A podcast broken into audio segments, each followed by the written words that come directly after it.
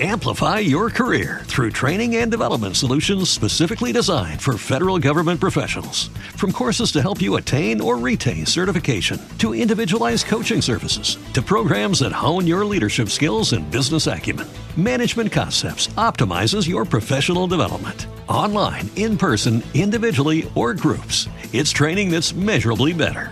Learn more at managementconcepts.com. That's managementconcepts.com.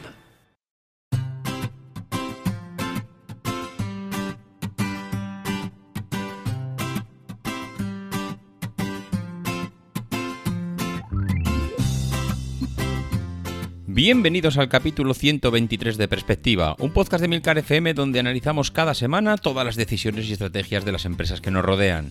Este es un capítulo para revisar nuevamente en qué punto nos encontramos en el sector de la automoción y como suele ser habitual contamos con apasionados del motor para que nos den su punto de vista, en este caso Ramón Cano y Paco Culebras. Si eres de los que les gusta estar informados, no lo dudes, sube el volumen y acompáñame.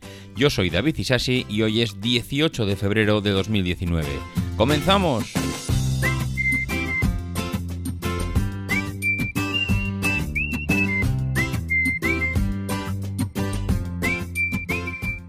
Muy buenas a todos, ¿cómo estamos? Pues una semanita más aquí, al pie del cañón.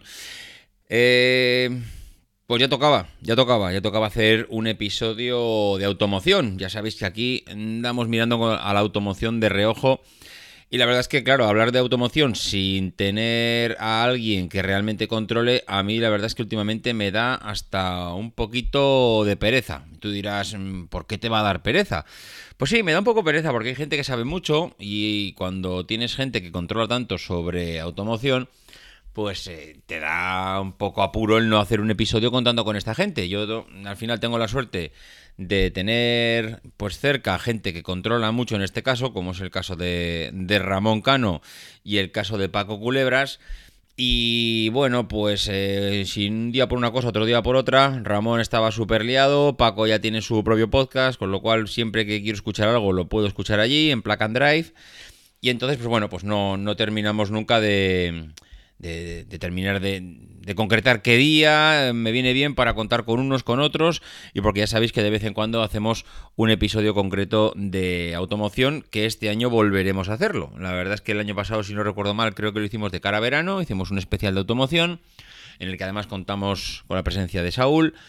Eh, y este año, pues yo diría que vamos a intentar repetirlo. Pero de todas maneras, está bien hacer un poco balance de cómo va la situación después de ocho meses de aquel episodio que hicimos el año pasado. Eh, hoy vamos a tener dos audios. Vamos a tener también una opinión mía. Y en todos estos audios y esta opinión, pues hablaremos de un poco qué es, cuál es el punto de vista que tenemos ahora mismo de cómo se encuentra la automoción y todas las marcas en general Hablaremos también de los coches eléctricos, porque ya sabéis que hablar de automoción y no hablar hoy en día de coches eléctricos es prácticamente imposible. Con lo cual, pues vamos a mezclar eh, esas dos cosas. Mm, automoción, situación actual, los coches eléctricos. Ramón hablará de lo que él cree que más o menos está el tema. Y Paco nos hablará sobre todo de coches eléctricos, que es mm, realmente su pasión. Mm, y yo al final pues vendré a hablar un poco de dos cositas que por aportar un poquito mi grano de arena y dos cosas que no es que me intriguen, pero que me parecen curiosas de cómo está ahora mismo el sector. En fin, que no me voy a enrollar más, porque aquí los realmente los protagonistas de hoy son los que saben de coches y el primero que se acerca aquí a los micrófonos pues es Ramón, así que os dejo con él. Hola, yo soy Ramón Cano, arroba Ramón Cano en Twitter o r.cano.outlook.es. Y bueno, hoy he venido de nuevo, hace bastante tiempo que no lo hacía, ya me podéis disculpar. Eh, hoy he venido de nuevo a poner un poco el mundo del motor en perspectiva. Eh, me gustaría eh, aprovechar la ocasión bueno, pues para comentar un par de, de, bueno, pues de cosas que están sucediendo últimamente en el mundo de la automoción eh, decía antes que ya me podéis disculpar porque la verdad es que bueno pues estoy faltando a mis eh, responsabilidades con eh, perspectiva a grabar bueno pues estas pequeñas píldoras de automoción a pesar de los muchos millones que mm, bueno pues que como todos sabéis David y Sosi me paga por hacer estas colaboraciones en perspectiva pero bueno, últimamente he estado bastante liado con cambios de, trabajo, mudanzas y demás que no me han dejado, bueno, pues el tiempo que me gustaría para, para bueno, para contaros un poco eh, qué está sucediendo en el mundo de la automoción y, bueno, pues eh, poner un poco estas eh, pequeñas píldoras aquí que creo que son interesantes, ¿no? La primera, bueno, pues me gustaría comentar un poco la, la mala información en general que hay con respecto a lo que pasa en el mundo de la automoción. Hay un montón de informaciones orientadas más que nada a crear opinión en vez de dar datos y tendencias reales del mercado, ¿no? Eh, informaciones, por, ejemplo, acerca de que, de que las ventas de vehículos eléctricos pues se duplican, crecen con fuerza o, bueno, pues lideran el crecimiento del mercado.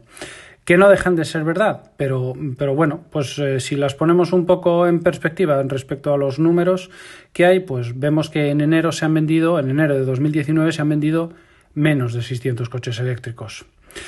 Eh, todas las informaciones apuntan a que los coches de gasóleo siguen reduciendo sus ventas, eh, y bueno, pues esto es una consecuencia en mayor parte, en su mayor parte, de las ocasiones en las que los políticos, bueno, pues hacen declaraciones, incluso, incluso alertando de posibles prohibiciones, de la entrada de ciertos vehículos en algunas ciudades y demás, lo que orienta a muchos ciudadanos a, por, a vehículos eh, de gasolina eh, en vez de diésel y vehículos eléctricos en vez de en vez de bueno pues otras eh, otras eh, maneras de, de, moverse por la ciudad no en realidad si hacemos un poquito de, de, resumen de lo que ha sido el 2018 pues en total, en el 2018 en España se han matriculado 1.320.000 coches, entendiendo por coches turismos, todo caminos y todoterrenos, ¿no?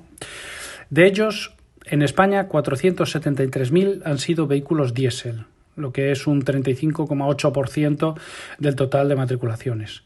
Después ha habido 840.000 vehículos de gasolina, que son un 63,7%. Y 6.002 vehículos o coches eléctricos, es decir, un 0,47% del mercado. Menos de uno cada 2.000 coches matriculados.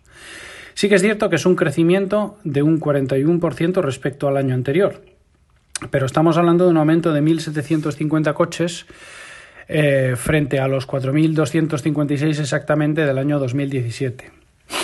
Ojo cuando se dan cifras de vehículos eléctricos, porque casi siempre eh, bueno, pues se contabilizan no solo turismos y todoterrenos, sino que se añaden los datos de furgonetas, derivados comerciales, camiones, autobuses, autocares. Incluso muchas veces eh, se añaden los datos de motos, de scooters eléctricos y demás, por lo que las asociaciones del sector de la automoción eh, hablan de más de 15.250 vehículos eléctricos. Pero bueno, vehículos eléctricos, no solamente coches.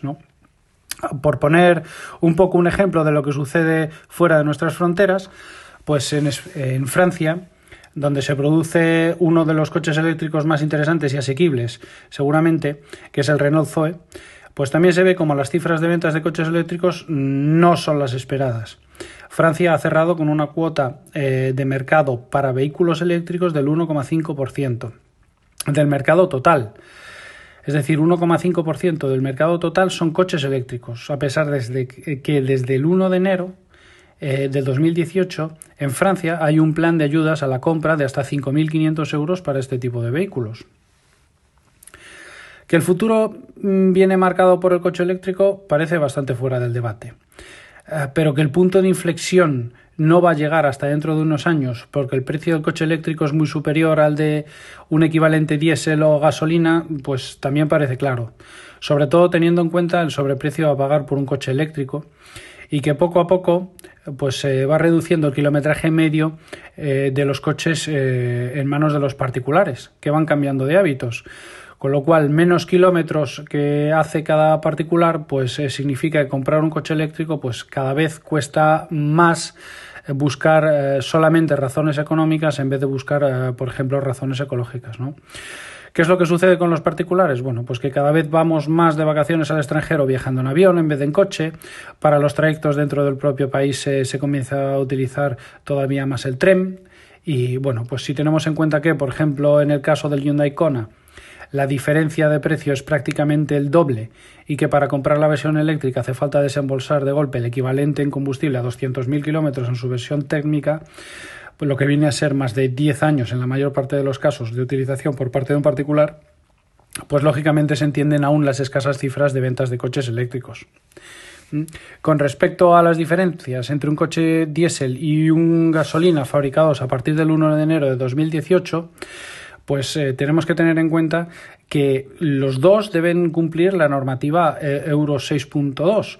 Con lo cual, eh, cuando hacemos bueno, pues un análisis respecto al, a las emisiones entre vehículos diésel y gasolina de los elementos contaminantes, el límite máximo para NO, NO2, NO3 eh, monóxido de carbono, hidrocarburos eh, sin quemar, partículas, bueno, pues es, eh, prácticamente el mismo.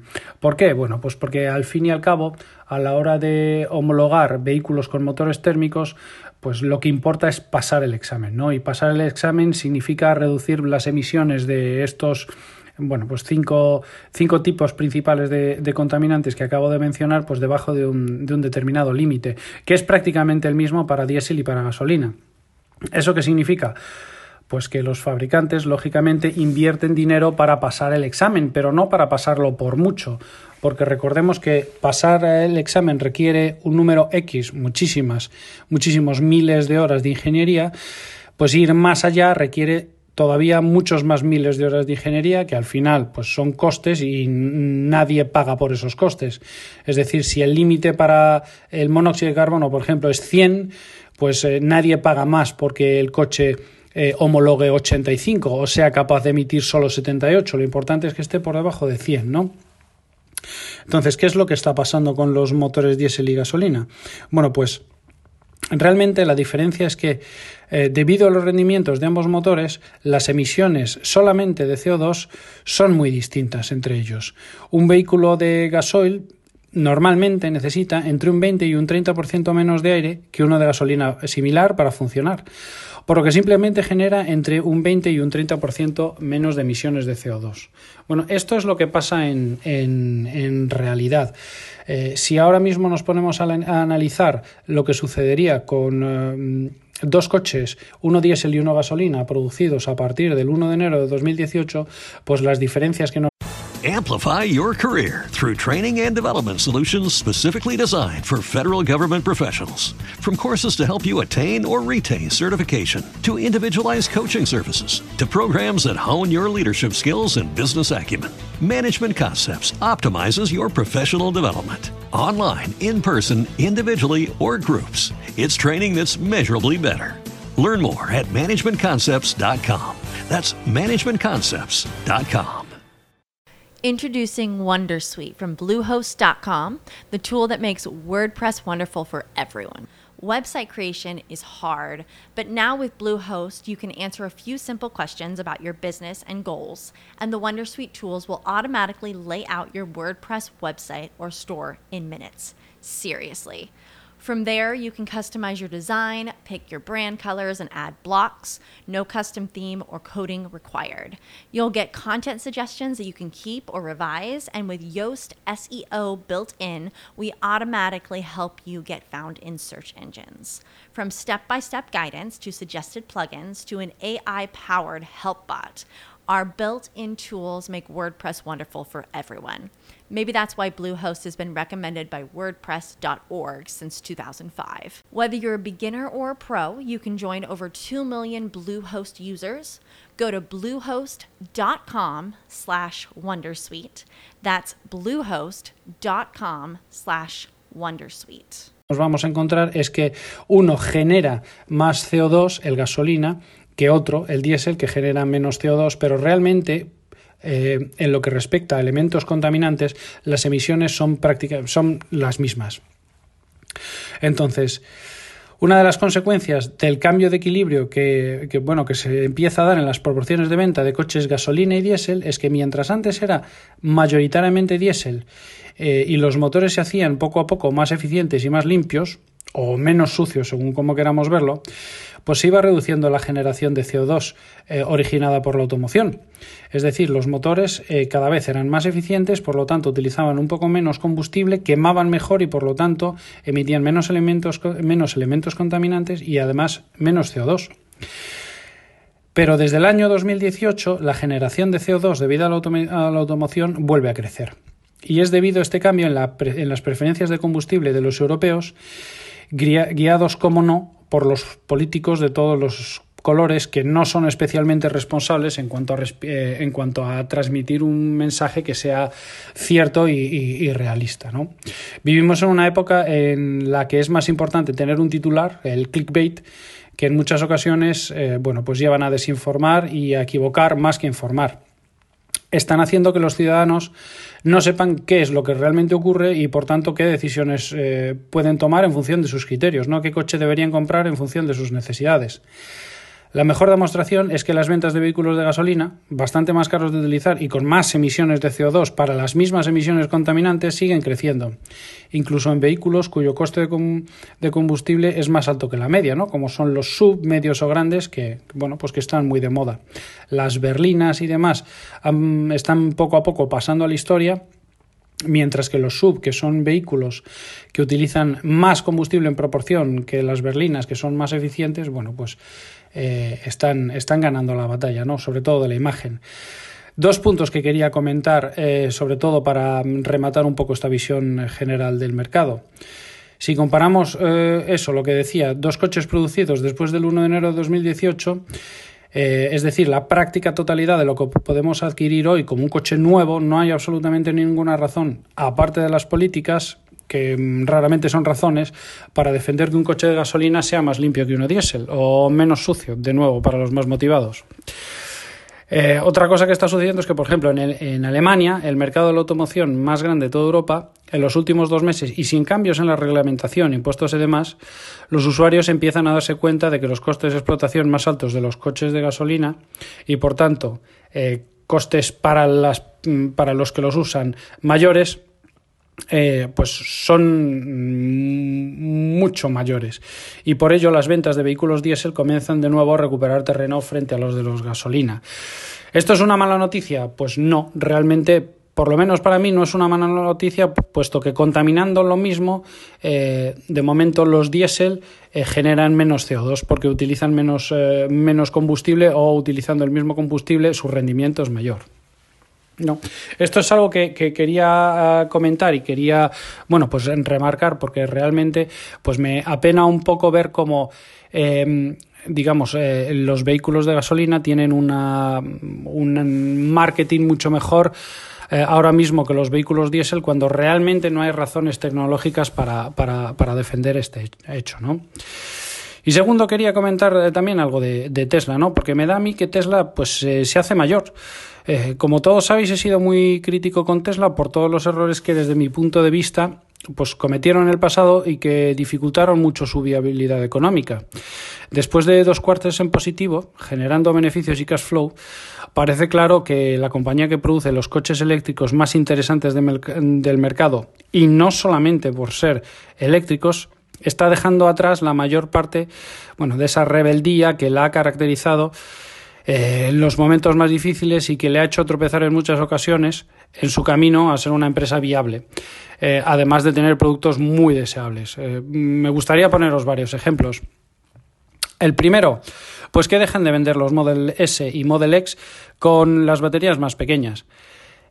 ahora mismo las versiones disponibles son solo las de 100 kWh de capacidad de la batería. ¿Qué significa esto? Pues eh, significa que no se trata de que todo el mundo tenga un coche eléctrico, sino que de que Tesla tiene que vender los coches que le son más rentables.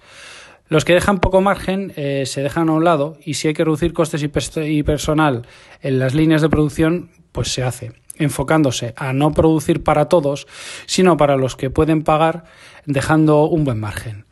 Es decir, como todas las empresas.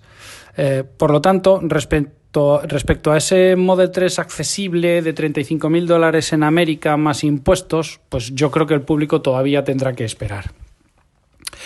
Segundo, pues que se acaban los superchargers gratuitos e ilimitados.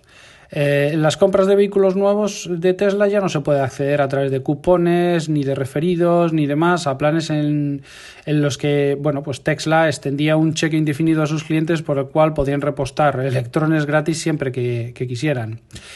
Al mismo tiempo, eh, han alzado los precios en todos los países europeos porque los superchargers no pueden ser por más tiempo un coste a fondo perdido, sino que deben de ser una, fuerte, una fuente de ingresos y rentabilidad como no, porque Tesla es una empresa.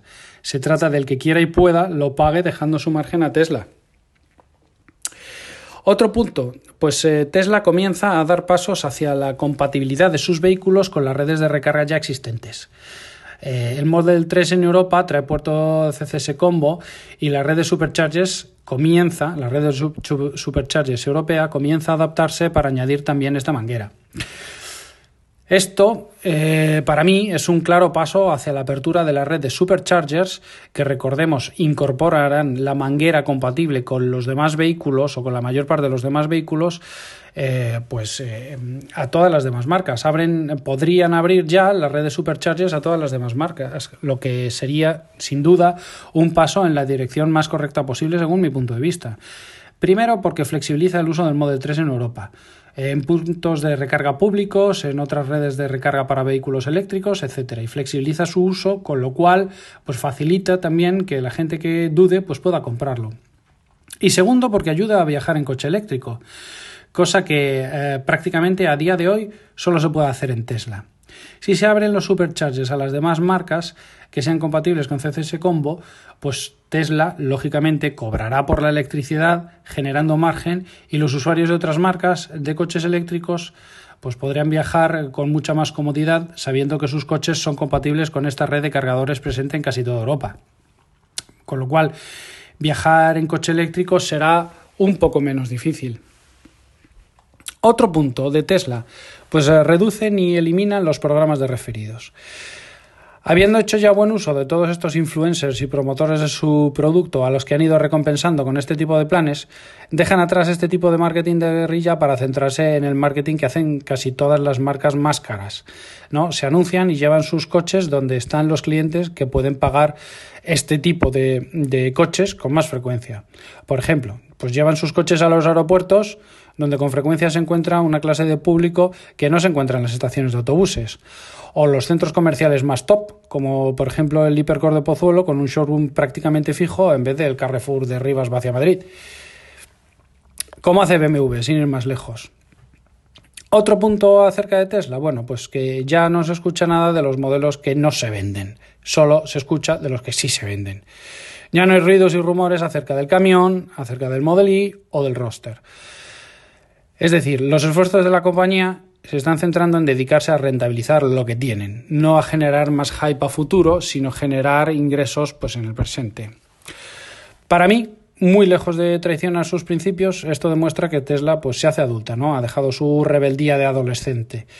Deja de perseguir sus ideales más trendy, por decirlo de alguna manera, y se centra en las ventajas con, con, perdón, se centra en las ventas con margen, en conseguir margen por otros canales y en dejar de gastar dinero en marketing online como lo hacía con sus influencers para pasar a hacer marketing eh, dedicado a sus clientes de verdad. A mí me parece personalmente que estos son uno o varios pasos en la dirección más adecuada, muy lejos de las opiniones de los más acérrimos eh, a la marca, pero orientándolo a una verdadera rentabilidad económica que le haga un referente viable al futuro. Ah, por cierto, en estos momentos el Model 3 ya está desembarcando en Europa. Eh, yo un comentario también bastante personal es que estaría atento porque muchos que están comprando este coche, es decir, un Model 3, eran ya propietarios de un Tesla. Y en la mayor parte de las ocasiones un Model S. Yo creo que estos Model S, muchos de estos saldrán al mercado de los usados dentro de poco. Y seguramente en un estado magnífico porque los usuarios de esta marca son especialmente cuidadosos. Em, así que yo estaría atento a las webs de coches usados porque pueden aparecer opciones más que interesantes para comprar dentro de poco. ¿no? Bueno, y después de mi, eh, de mi comentario acerca de lo que está sucediendo de verdad en el mercado y acerca de Tesla, pues eh, solamente un par de apuntes más. Eh, primero, que el primer apunte es que bueno, pues las marcas tradicionales se van asociando claramente para dar pasos que les lleven a desarrollar vehículos eléctricos de una manera menos costosa y, y, encontrando sinergias entre ellos, ¿no? Prueba, prueba de esto, por ejemplo, es la reciente unión entre, entre Daimler-Benz, la, la, marca Mercedes y, y BMW, ¿no? que bueno, pues han llegado a un acuerdo por el cual van a desarrollar ciertas plataformas, ciertos vehículos eléctricos y, y, bueno, pues yo, creo que van a aprovechar las sinergias en sus departamentos de ingeniería para conseguir poner en el, en el mercado productos más rápidamente y de manera más económica. El segundo es que eh, Ford y Volkswagen se alían eh, para, para, desarrollar eh, vehículos industriales, es decir, las furgonetas y los pickups. Son dos marcas de referencia, sobre todo Ford es prácticamente dueña y, y, y señora del mercado en toda América y Asia compartido con, con, Toyota, mientras que Volkswagen es uno de los referentes dentro de, dentro de Europa. Estas dos marcas se alían también por lo mismo que las anteriores, por lo mismo que Mercedes y BMW eh, se alían para producir vehículos eléctricos, pues eh, Volkswagen y Ford se alían para producir eh, furgones, vehículos industriales, pickups y demás de una manera mucho más eficiente para poder afrontar el futuro con, con, más posibilidades de, de éxito. Y bueno, pues eh, nada, esto es, eh, esto es lo que os quería comentar hasta ahora. Que como, como suelo decir, bueno, pues no os fiéis de todo lo que os cuentan, no Amplify your career through training and development solutions specifically designed for federal government professionals. From courses to help you attain or retain certification, to individualized coaching services, to programs that hone your leadership skills and business acumen, Management Concepts optimizes your professional development. Online, in person, individually, or groups, it's training that's measurably better. Learn more at managementconcepts.com. That's managementconcepts.com. Introducing Wondersuite from Bluehost.com, the tool that makes WordPress wonderful for everyone. Website creation is hard, but now with Bluehost, you can answer a few simple questions about your business and goals, and the Wondersuite tools will automatically lay out your WordPress website or store in minutes. Seriously. From there, you can customize your design, pick your brand colors, and add blocks. No custom theme or coding required. You'll get content suggestions that you can keep or revise, and with Yoast SEO built in, we automatically help you get found in search engines. From step by step guidance to suggested plugins to an AI powered help bot, our built in tools make WordPress wonderful for everyone. Maybe that's why Bluehost has been recommended by WordPress.org since 2005. Whether you're a beginner or a pro, you can join over 2 million Bluehost users. Go to bluehost.com slash Wondersuite. That's bluehost.com slash Wondersuite. fiéis de todo el ruido de fondo y bueno pues eh, intentar eh, poner un poco más de atención a las cifras más que a los comentarios porque muchas veces lo que nos encontramos es que es que los comentarios intentan orientar las tendencias en vez de en vez de explicar las cifras. Yo creo que el futuro realmente eh, es eléctrico. Eh, creo que, que, las marcas están dando pasos para avanzar en esa dirección. Eh, creo que todavía eh, queda bastante para llegar a un punto en el que los vehículos eléctricos se puedan comparar a los vehículos térmicos, eh, por lo menos en la manera en la que los estamos utilizando eh, hasta el día de hoy. Y que hacemos un flaco favor normalmente, bueno, pues eh, defendiendo muchas veces los vehículos eléctricos como una alternativa viable en todo caso, porque lo que, lo que al final estamos haciendo es hacerles el caldo gordo a las marcas y decir que lo que tienen ya está bien en vez de decir que lo que tienen todavía no es suficiente y deben esforzarse más por eh, poner en el mercado productos que los consumidores aprecien, quieran y deseen, eh, deseen pagar. Si empezamos a, conformarnos con cualquier cosa y empezamos a hacernos eh, bueno, embajadores de productos que realmente todavía no están terminados, todavía no son competitivos o todavía pues eh, no son rivales de lo que realmente estábamos acostumbrados, pues se lo ponemos mucho más fácil eh, para que dejen de investigar, innovar y sacar productos al mercado que realmente cubran todas nuestras necesidades y expectativas. Y hasta aquí mi, mi píldora de, de, hoy. Vuelvo a pedir perdón por haber estado tanto tiempo ausente y nada, espero, espero vuestros comentarios. Muchísimas gracias. Un saludo. Muy bien, Ramón. Pues interesantísimo tu punto de vista, como siempre. Y desde luego yo me gustaría añadir cositas, pero antes de añadir nada, lo que vamos a hacer es escuchar todas las opiniones al completo. Y en este caso, pues vamos a escuchar la de Paco Culebras. Eh, Paco, en tus manos dejo el micro. Hola a todos, soy Paco Culebras del podcast Plug and Drive de esta misma red, Emilcar FM, donde hablo sobre el vehículo eléctrico. David me ha pedido esta colaboración en el podcast para explicaros mis impresiones sobre la evolución del vehículo eléctrico. Bien, hace tres años aproximadamente que estoy en el mundo del vehículo eléctrico. Al principio, y no soy de los primeros ni muchísimo menos, era una cosa más bien anecdótica. Bueno, en términos de cifras, comparado con los térmicos, todavía es bastante anecdótica. Pero en estos tres años, que si lo piensas bien es más bien poco, he notado un auge considerable respecto al vehículo eléctrico en general. Cuando probé mi primer vehículo eléctrico, que fue además el que me quedé finalmente, un Renault Zoe, tuve claro que el motor de combustión tenía los días contados. Pero en aquel entonces pensaba que faltaban todavía muchísimos años para que eso pasase. Entonces los vehículos tenían una batería de entre 23 y 30 kWh con autonomías aproximadamente de unos 140 km reales. Al siguiente año aparecieron baterías ya un poco más grandes, de unos 40 kWh, con autonomías ya de unos 280 kilómetros más o menos.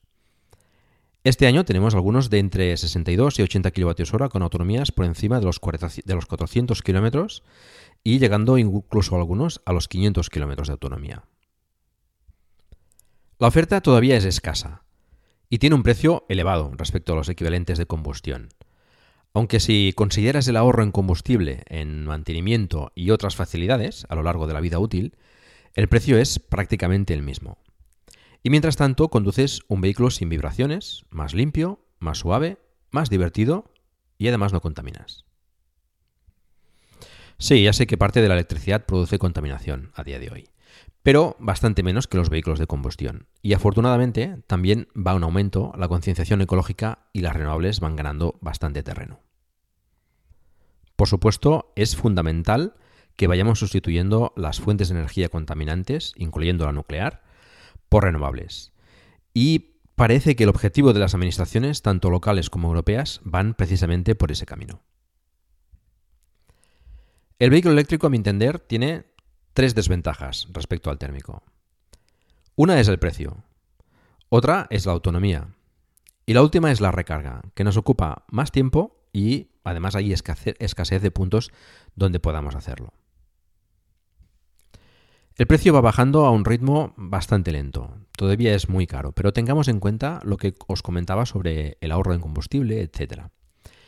En cuanto se comiencen a producir mm, en cantidades de escala, el precio seguro que bajará. La autonomía, como os he dicho antes, va aumentando bastante año tras año. Y además lo hace en poco tiempo. Existe mucha investigación en el campo de, las baterías, con lo que estoy seguro aumentará todavía más esa autonomía en los siguientes años. Además, bajando los precios, lo que contribuirá a bajar también el precio del vehículo en general, ya que la batería es la parte más cara del vehículo eléctrico.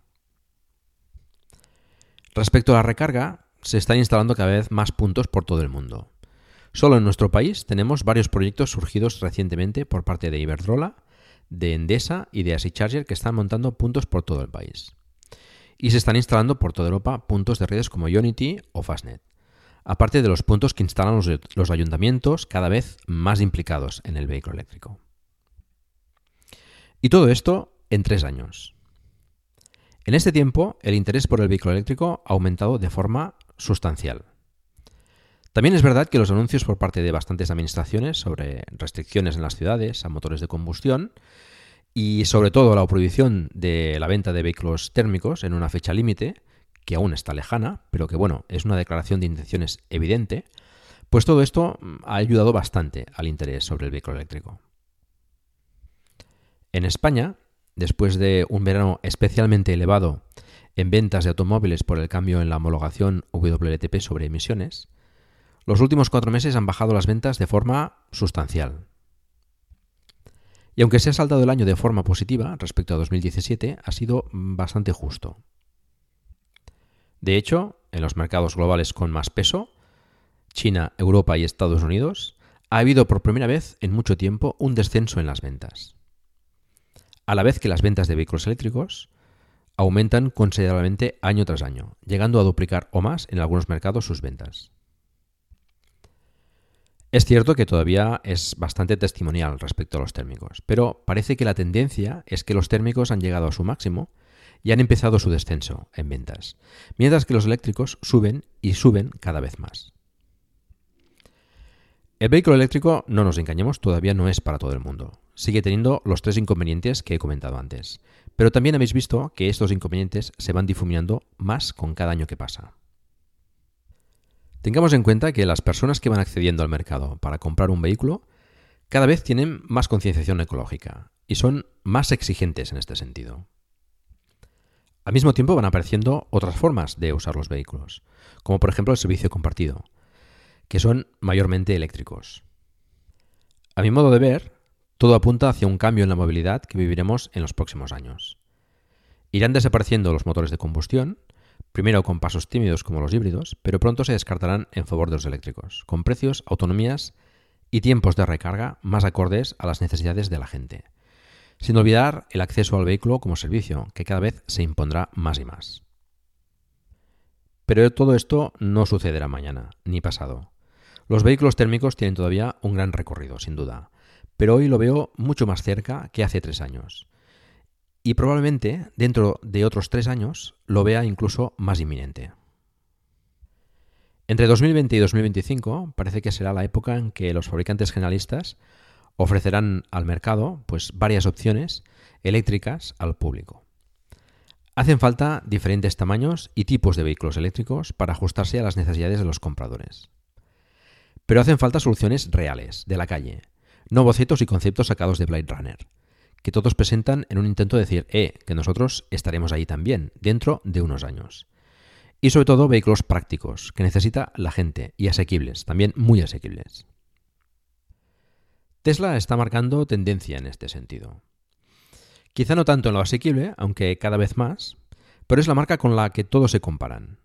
Cualquier nuevo vehículo eléctrico que se presenta, con un mínimo de prestaciones, es el nuevo Tesla Killer. Pero no es nada fácil ser un Tesla Killer. Todavía nadie ha podido ostentar ese título. Y nos iría muy bien que alguien lo hiciese. Mira, recientemente ha salido a la luz que Porsche y Audi, que están desarrollando conjuntamente su plataforma eléctrica premium, que Porsche materializará con el Taycan y Audi con el e-tron GT, han hecho ingeniería inversa al Tesla Model 3, que está desembarcando estas semanas en Europa. El resultado les ha llevado de nuevo a las mesas de diseño, ya que han quedado sorprendidos del coste del Model 3 y ven que no serán competitivos con vehículos que todavía tienen que presentar y que además son de segmentos superiores. No es tan fácil desarrollar un vehículo eléctrico y hacerlo de forma que sea además rentable y competitiva. No tienen que alcanzar a Tesla, tienen que superarla, porque Tesla continúa avanzando. Si tú fueras un buen ingeniero de automóviles, en el desarrollo del vehículo eléctrico o mejor aún en el desarrollo de baterías, ¿dónde te gustaría trabajar hoy en día? Este año Tesla presentará el Model Y, la versión sub del Model 3, del que se prevén todavía más ventas que del Model 3, al ser el tipo de coche de moda hoy en día. Sin duda, nos esperan unos años muy interesantes en el mundo de la automoción. Para darte cuenta cómo de rápido está avanzando el vehículo eléctrico, pregúntale a tus amigos y familiares qué tipo de coche se comprarán cuando tengan que cambiar el actual. Quizá no haya que esperar a 2040-2050 para prohibir la venta de vehículos con motor de combustión. Espero al menos haberos dado un poco en qué pensar. Un saludo a todos los oyentes de Perspectiva y gracias David por darme la oportunidad de participar en este podcast. Bien, pues Sí, ahora sí. Ahora ya habéis escuchado las dos opiniones, la de Ramón y la de Paco. Em, Súper interesantes. Yo es que casi eh, prefiero no apostillar nada sobre lo que han dicho ellos, eh, que cada uno se quede con su impresión, vosotros valoráis eh, cómo lo veis vosotros, cómo lo ven ellos, en qué coinciden vuestros puntos de vista. Lo que sí que haré es comentar dos cosas, como he dicho al principio. la primera de ellas, el tema de la automoción. Mm, a mí lo que me choca es cómo se lo están tomando, mm, creo que con calma, el resto de marcas. Creo que ahora mismo las marcas están eh, desarrollando tema eléctrico. Mm, creo que todo el mundo se está lanzando a la piscina. Bueno, la piscina se está. Eh, está viendo un cambio de inflexión debido a todo lo que ha pasado con Tesla y, y la apuesta final por el vehículo eléctrico, pero Veo que no acaba de llegar. Veo que estamos ahí en lanzando prototipos, en presentaciones, en bueno, mil cosas, pero lo que no veo es que realmente las grandes marcas estén apostando. Creo que lo que están haciendo es sacar producto, presentarlo, pero con muy poca gana de ponerlo en el mercado y venderlo. Porque seguramente todavía no tienen adaptada toda la infraestructura que es necesaria cuando lanzas, y cuando, o no cuando lanzas, sino cuando das un giro tan importante a tu modelo de negocio. Hay que adaptar talleres, hay que adaptar repuestos, hay que adaptar, bueno, mil cosas que los que estáis metidos en el mundo de la automoción eh, lo tenéis más por la mano. Es verdad que tienes ya todo, bueno, un batallón de, de talleres, distribuidores, etcétera, que está en el mercado y eso es lo que te da ventaja con respecto a los demás, a los nuevos que acaban de llegar ahora pero no deja de que tengas que darle una vuelta de tuerca a tu negocio para adaptarte a una situación y a un, digamos, una posición no dominante como la que tenías hasta ese momento. Eso es por un lado lo que me choca. Y luego eh, hay otra cosa que me gustaría traeros aquí a comentar hoy, es algo que he descubierto durante estos días, y es que como bien sabéis, tanto Paco Culebras como yo, pues habíamos reservado, habíamos pedido un Model 3, un Tesla Model 3, y eh, metidos en el grupo de Telegram, nos hemos dado cuenta, eh, viendo las opiniones de unos y de otros, pues algo que no nos terminaba de, cuadrar, porque gente que pedía el vehículo hacía tres años que había hecho la reserva y que lo había pedido el mismo día que Tesla abrió la solicitud de pedidos en Europa, pues que no mm, concordaba con las fechas de llegada. Gente que lo pidió el primer día no le han dado todavía fecha de entrega, gente que lo pidió después sí que le han dado fecha de entrega, gente que le mandan factura, gente que no se la mandan.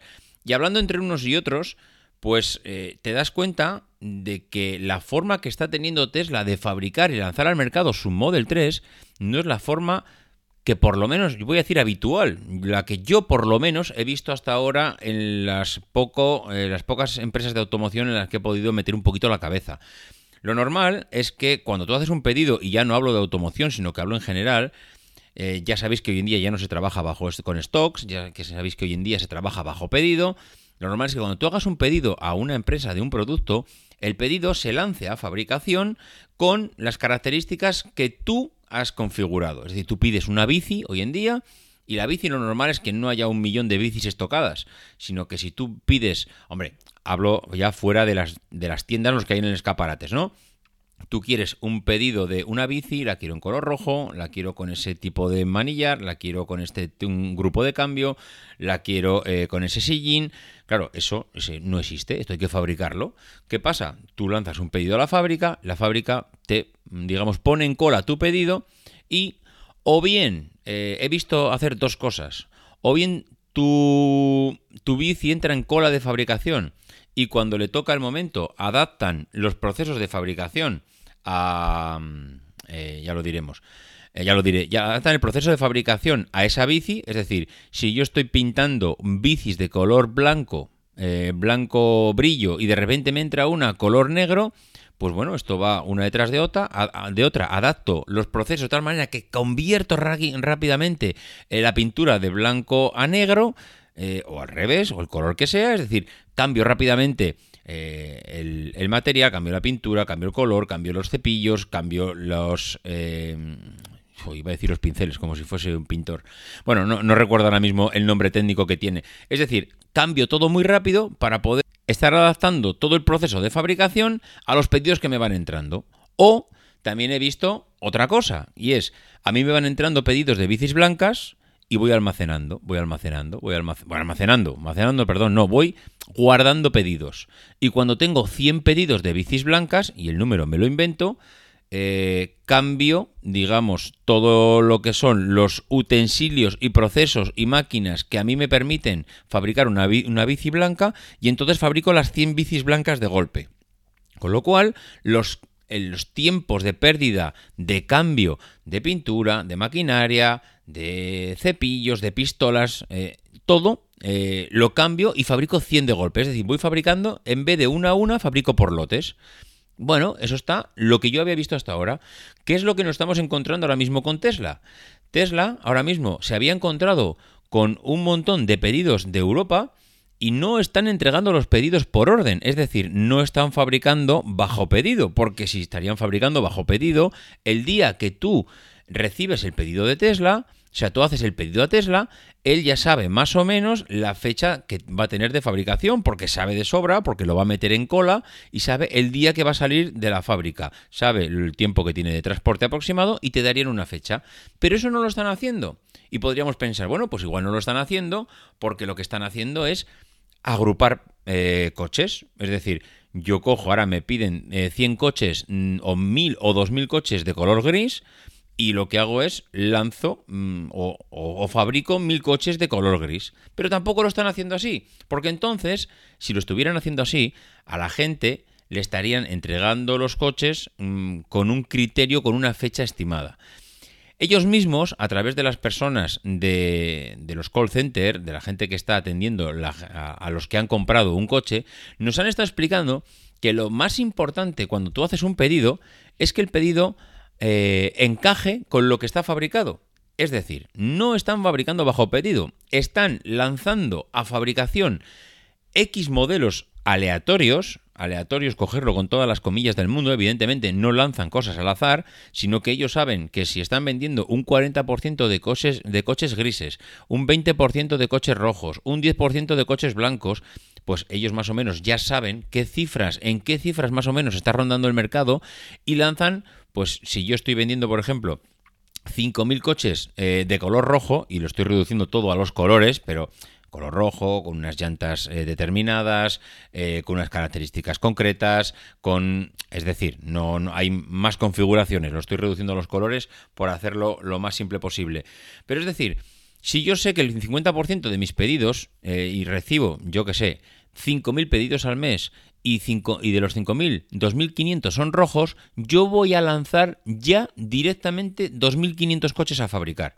Porque sé que me van a entrar esos pedidos, porque por estadística ya conozco eh, las peticiones del cliente, seguramente tendrán su margen de seguridad para no fabricar coches que luego no puedan sacar, que será prácticamente imposible, pero ya están lanzando a fabricar. Y cuando tú haces un pedido, ellos lo que hacen es, hacen el match, que nos están diciendo ellos, que es como le llaman, ese match, ese enlace entre lo fabricado y el pedido. Bueno, pues ahí está entonces la diferencia entre gente que ha podido pedir un coche más tarde, pero se ha encontrado con que hay un coche fabricado con esas características, ellos, eh, Tesla, han enlazado esos dos pedidos, coche fabricado eh, entre comillas en stock, yo creo que no está en stock, sino lo que está en proceso de fabricación, pero ya está lanzado el proceso de fabricación. Antes de recibir el pedido, ellos ya han lanzado el proceso de fabricación, tienen el coche ya eh, a mitad, en el horno, por así decirlo, y directamente enlazan el pedido con uno de los coches que se está fabricando. Y en el momento que se enlaza el pedido con el coche que está fabricando, ya tiene una fecha de expedición, ya tiene una fecha de entrega al propietario. Eso es lo que parece que están funcionando así. Es un poco extraño porque digamos que están adelantando las fabricaciones antes de recibir los pedidos. Una vez que reciben el pedido, asignan un coche de los que ya se están fabricando y entonces parece tener sentido que gente que ha pedido eh, el, coche antes, igual de los primeros días, si no hay un coche mm, preparado, fabricado, en proceso de fabricación, disponible para esa persona, de momento lo que tiene que hacer es esperar a que haya uno disponible. ¿Y cuál es el criterio para esperar? Pues de momento parece que no es el tiempo. Puede ser la ubicación, puede ser una optimización logística, puede ser el país. No sabemos qué criterio utilizan. Pero lo que sí que está claro es gente que eh, ha pedido ya un coche, eh, hay alguien que al día siguiente le han asignado uno ya de los que se están fabricando y otros, siendo del primero en fabricar, todavía no tiene una fecha de entrega. ¿Por qué? Porque no hay disponible un coche de los que se están fabricando con las características que tú has pedido. Bueno, sin más, yo quería hacer esta puntilla sobre el tema de la fabricación que está utilizando Tesla porque creo que hay una nueva variante sobre los procesos de fabricación. Hemos pasado de fabricar bajo pedido, hemos, hemos, hemos pasado a después fabricar por lotes y optimizar todos los cambios, o reducir, mejor dicho, los cambios de eh, las máquinas que fabrican ese lote, pues para no tener que estar cambiando continuamente. Y ahora me da la sensación que estamos fabricando en base a estimaciones y estadísticas de lo que los eh, clientes me están pidiendo. Digamos que me adelanto al pedido antes de que me lo pidan. Con lo cual, claro, si yo para cuando tú me estás pidiendo un producto ya llevo avanzado el 80% del proceso de fabricación, ya se han dado casos en Estados Unidos que le han entregado el coche en nueve días. Nueve días un coche desde que lo ha pedido. Eso evidentemente no es porque Tesla ha fabricado el pedido en nueve días, sino porque coches que estaban ya en un proceso de fabricación muy avanzado no tenían un destinatario claro y en el momento que alguien ha configurado eso en la página web o en el o en la tienda de Tesla le han asignado ese coche que estaba ya a punto de salir del horno. Bueno, pues hasta aquí ha llegado el programa de automatización de hoy. Espero que os haya gustado tanto o más porque las colaboraciones desde luego no me digáis que no han sido de lujo. Pues lo dicho, eh, los que queréis hacer algún comentario, ya sabéis dónde localizarnos a todos. Eh, si no, pues eh, a mí me lo podéis enviar, que yo se lo haré saber a ellos. mi correo electrónico davidisasi.mac.com, arroba maxatine en Twitter en el grupo de Telegram de Perspectiva, que ya sabéis que tenéis el enlace en, en emilcar.fm barra perspectiva, y que nada más, que no dejéis de intentar ser uno de esos locos que hace lo imposible por cambiar el mundo.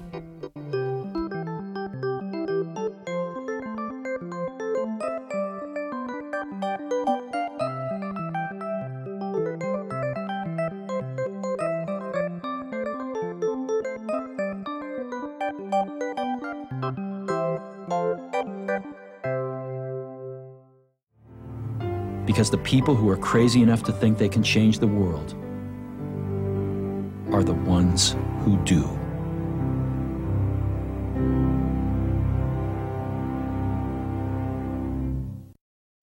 Amplify your career through training and development solutions specifically designed for federal government professionals. From courses to help you attain or retain certification, to individualized coaching services, to programs that hone your leadership skills and business acumen, Management Concepts optimizes your professional development. Online, in person, individually, or groups, it's training that's measurably better.